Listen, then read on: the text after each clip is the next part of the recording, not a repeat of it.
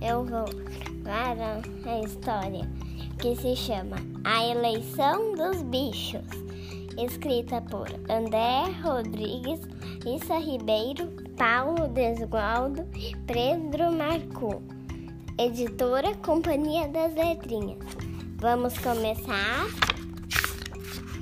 Não se falava em outra coisa na floresta.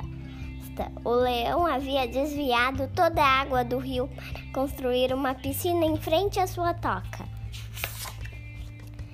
Para todos os outros bichos, aquilo foi a gota d'água. Inconformados, eles começaram a se perguntar se o leão deveria mesmo ser o rei da floresta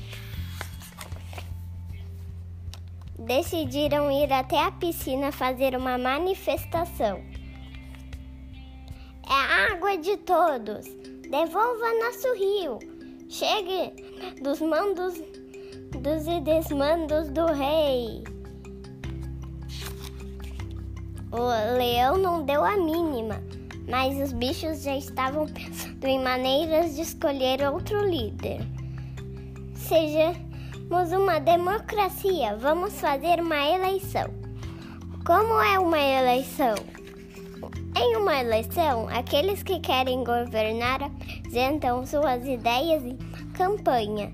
Depois, cada eleitor dá no candidato que preferir. Contam-se os votos. Quem for mais votado é eleito presidente. Quem vai governar até a próxima eleição? Ficou decidido então uma eleição da, na floresta. A macaca, a preguiça e a cobra se apresentaram como candidatas a presidente.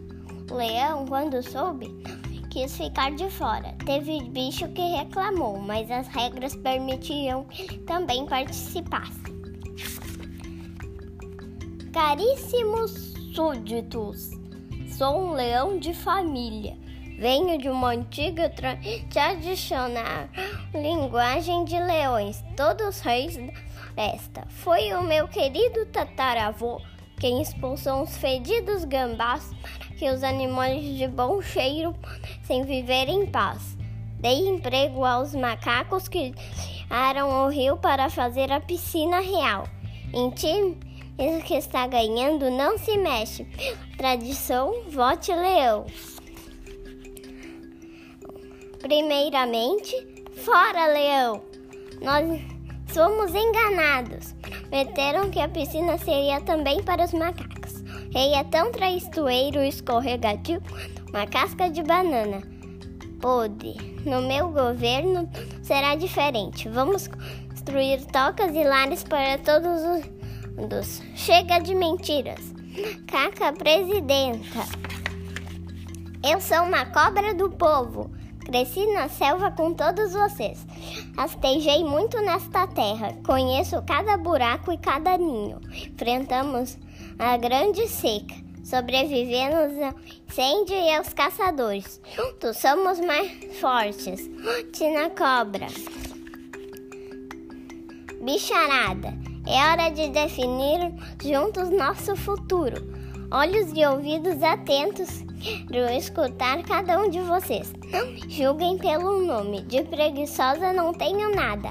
Apenas não me apresso porque acredito que um bom governo não se constrói da noite para o dia. Com calma e paciência chegaremos lá. Quando começaram as campanhas, os candidatos tentaram convencer os eleitores a votar neles, mostrando as vantagens de serem escolhidos participaram de programas de televisão, tiraram selfies com outras espécies, distribuíram panfletos, conversaram, organizaram comícios, o mal de outros candidatos, isso não fosse legal. Instalaram placas conversaram mais participaram também de um debate, onde podiam fazer perguntas uns aos outros sobre as propostas e apresentar suas pontos de vistas. No meu reinado, todo animal sempre foi tratado como os bichos. Cobra, como você resolveria o problema trânsito da passarada no fim do dia? Fácil! Todo pássaro vai precisar se registrar hora para decolar e pousar.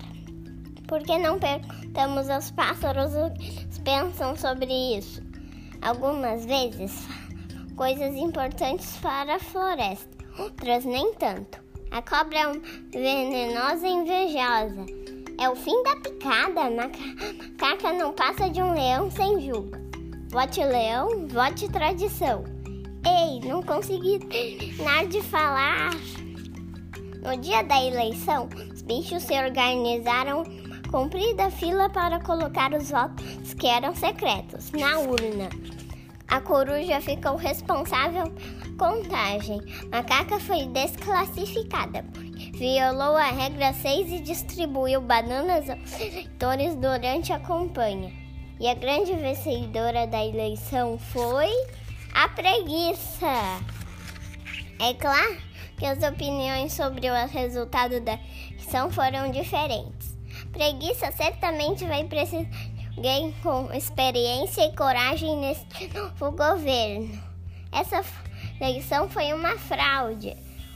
Falou a voz da selva. O importante é que a macaca não ganhou. Mas todos se uniram para ouvir o discurso da preguiça. Nesta eleição, aprendi bastante com todos vocês. Aprendi que o leão só quer ser reconhecido pelo trabalho que tem feito. A macaca, na verdade, quer um espaço para brincar, para quer que os outros animais saibam não é feita só de veneno. Coruja quer uma escola para ensinar os passarinhos a voar, e cada bicho tem desejos e vivências próprias.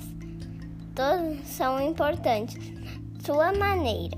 Como primeira medida, de governo, vamos criar um conselho que todos possam opinar o que vai acontecer na floresta, juntos e sem pressa. Enfim, gostaram desse livro? Esqueci de dizer que a, que a editora é a Companhia das Letrinhas. Tchau!